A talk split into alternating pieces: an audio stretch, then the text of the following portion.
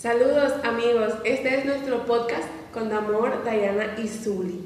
Y hoy vamos a hablar acerca de la gracia, un tema muy hermoso que nos ayuda a comprender un poco, señores, porque siendo realistas, el amor de Dios es tan inmenso que humanamente es imposible comprender la cabalidad. Sin embargo, la gracia nos ayuda a, comprender un poco el amor de Dios.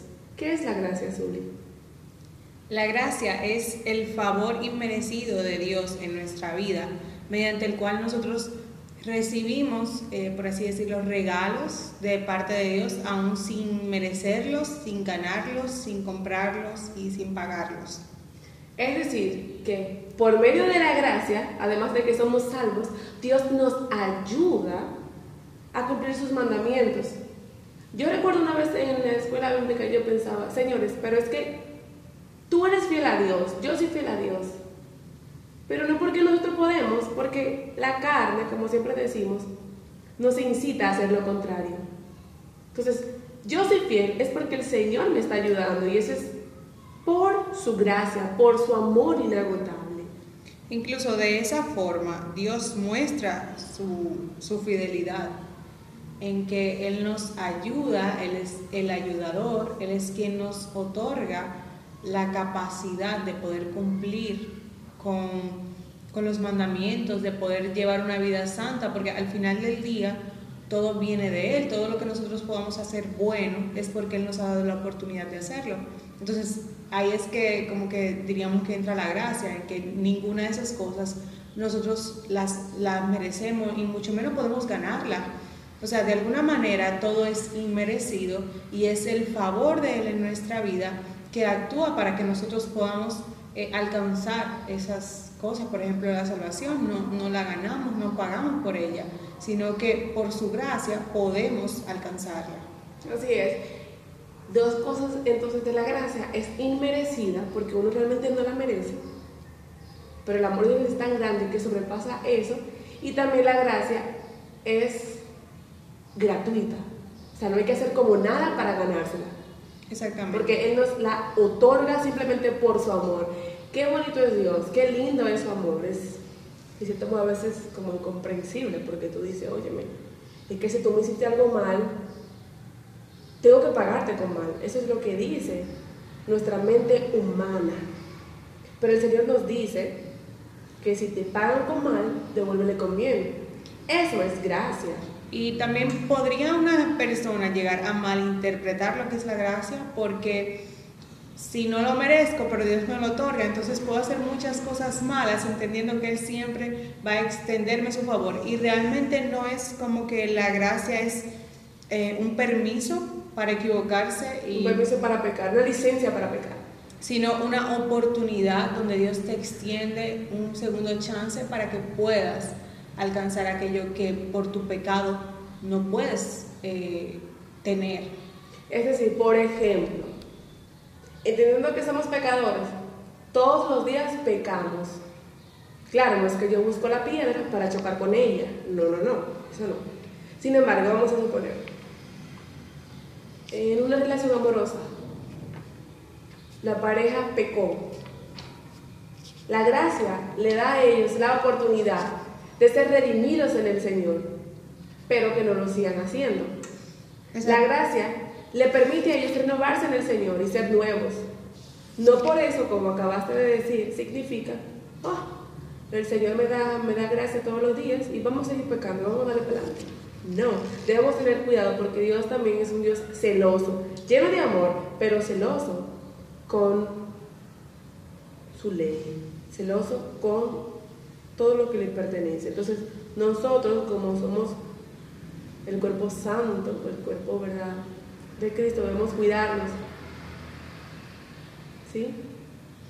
Entonces, ahí hay algo muy importante que tú mencionaste, es acerca de cuando pecamos y entonces eh, nos arrepentimos. Mira, en cuanto al pecado, eh, hay una parte en la carta de los romanos, en el capítulo 3, que dice, que la justicia de Dios por medio de la fe en Jesucristo es para todos los que creen, porque no hay distinción, por cuanto todos pecaron y no alcanzan la gloria de Dios. Todos son justificados gratuitamente por su gracia, por medio de la redención que es en Cristo Jesús. O sea, ese pecado nos hace, nos incapacita para alcanzar esa gloria del Señor. Y es ahí donde entra la gracia y nosotros recibimos salvación, justificación y redención por medio de Jesucristo. Y como tú decías, Diana, no es una oportunidad como, ah, bueno, como Dios me va a perdonar, yo voy ahora a comenzar a pecar eh, constantemente teniendo la intención de, de dañar a Dios, de atentar contra mi cuerpo, de de hacer todas estas cosas que sé que son dañinas para mí, que son pecaminosas, que sé que la Biblia me llama a no hacerlas, sino entender que aún a pesar de mi pecado en primera en primer plano, Dios tuvo la en su voluntad la oportunidad número dos para mí, para que yo a través de su gracia pueda alcanzar la salvación. Y no es em, como tú decías, no es una licencia para pecar, porque cuando tomamos la gracia como una licencia para pecar, estamos tratando la gracia como algo barato, entonces estamos menospreciando el valor de lo que Dios otorga.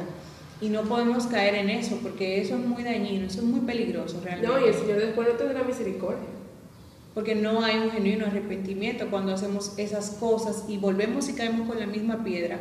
Si ya caí en una ocasión, lo que tengo que tratar de hacer es evitar esa piedra. eso es como romper la relación, o sea, romper la confianza que había. O sea, claro, yo te puedo perdonar, humanamente, o sea, podríamos perdonar. El Señor no se va a cansar de hacerlo, pero llega un momento, así como incluso con el pueblo de Israel, ¿verdad? En que el Señor le sustentaba, le sustentaba y le sustentaba, en un momento el Señor se, el Señor se airó el Señor ya estaba cansado. Y ahí estaban las consecuencias de tantas veces que otros, em, otros reinos los llevaron cautivos y ellos pagaron su pecado, porque Dios les había dicho, si ustedes no cumplen estos mandamientos, vendrán otros pueblos mayores y los destruirán, los llevarán cautivos y tendrán que pagar las consecuencias de su pecado, porque Dios te puede perdonar, pero la consecuencia del pecado está ahí. Exacto. O sea, la gracia no te exime de tu consecuencia. Exactamente, porque naturalmente el pecado tiene sus consecuencias. Exacto, entonces tenemos que tener cuenta con eso, aunque Dios tiene mucha gracia para nosotros, no podemos estar pecando deliberadamente porque Dios me perdona, porque Dios tiene gracia para conmigo. Y tú sabes que hay algo muy importante ahí que tú dijiste, Diana, y es que una persona que constantemente elige vivir una, una vida de esclavitud, de cautiverio en el pecado, porque no es que nadie le está obligando, es su decisión, quizás en el momento en el que vino al Señor no hubo un genuino arrepentimiento. Porque puede que haya un remordimiento, pero el arrepentimiento nos hace apartarnos de ese pecado y realmente vivir la gracia y valorarla como un don precioso que el Señor nos ha otorgado y santificarnos cada día más en su palabra, buscarlo más y tratar de alejarnos de eso que tanto daño nos hizo, porque no es solamente en la parte espiritual que hay un daño cuando pecamos. Nuestras relaciones con nuestros familiares se ven afectadas por el pecado. La confianza en las relaciones amorosas, el, respeto que tú tienes de la gente muchas veces se ve perdido por un pecado. A veces la gente cree que un pecado grande es un asesinato pero la mentira también es un pecado y también destruye muchas relaciones. Entonces hay que ver, sopesar, cuando uno va a cometer ciertas acciones, qué es más importante para mí. Porque si hubo un genuino arrepentimiento en mi corazón, si hubo una convicción de pecado realmente, pues yo tengo que ser consciente de que cuando yo peque, ese tipo de consecuencias que tuve antes pueden volver a mí y puedo volver a llevarlas por mis acciones de este tiempo. Entonces podemos concluir que la gracia es un don merecido del Señor. No es una licencia para pecar, es una bendición del Señor, es un regalo que nos otorga simplemente porque nos ama. Pero para entender la gracia y vivirla debemos creer que esa gracia se ha sido otorgada a, a nosotros, ¿verdad? Entonces para practicarla y vivirla en el amor del Señor hay que creerlo. Podemos también mencionar un verso bíblico que está en Romanos 3, 24. siendo justificados gratuitamente por su gracia mediante la redención que es en Cristo Jesús. La gracia es gratuita.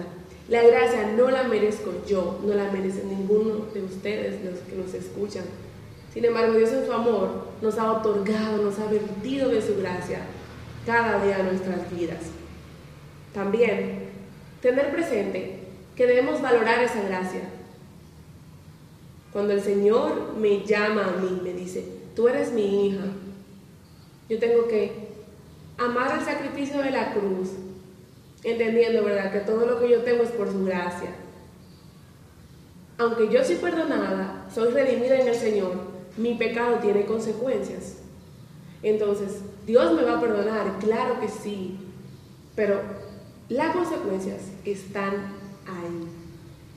Y algo que decía un predicador, no voy a decir nombre, por si no ese es el nombre, pero es que el amor de Dios se manifiesta a través de la gracia y nuestro amor a Dios se manifiesta a través de la obediencia.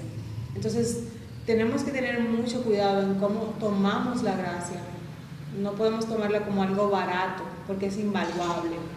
Entonces, realmente es importante amar a Dios cada día más, buscar su voluntad en la palabra y cada día tener mucho cuidado con nuestras acciones. Sopesar bien qué es lo que voy a hacer, cómo voy a vivir, qué voy a decir, cómo voy a tratar a los demás, para no dañar esta relación que tenemos con Dios por su gracia y para cuidarla cada día y, y vivir dándole el valor que tiene la gracia. Por su gracia estamos hoy aquí, con amor, Diana y Suri.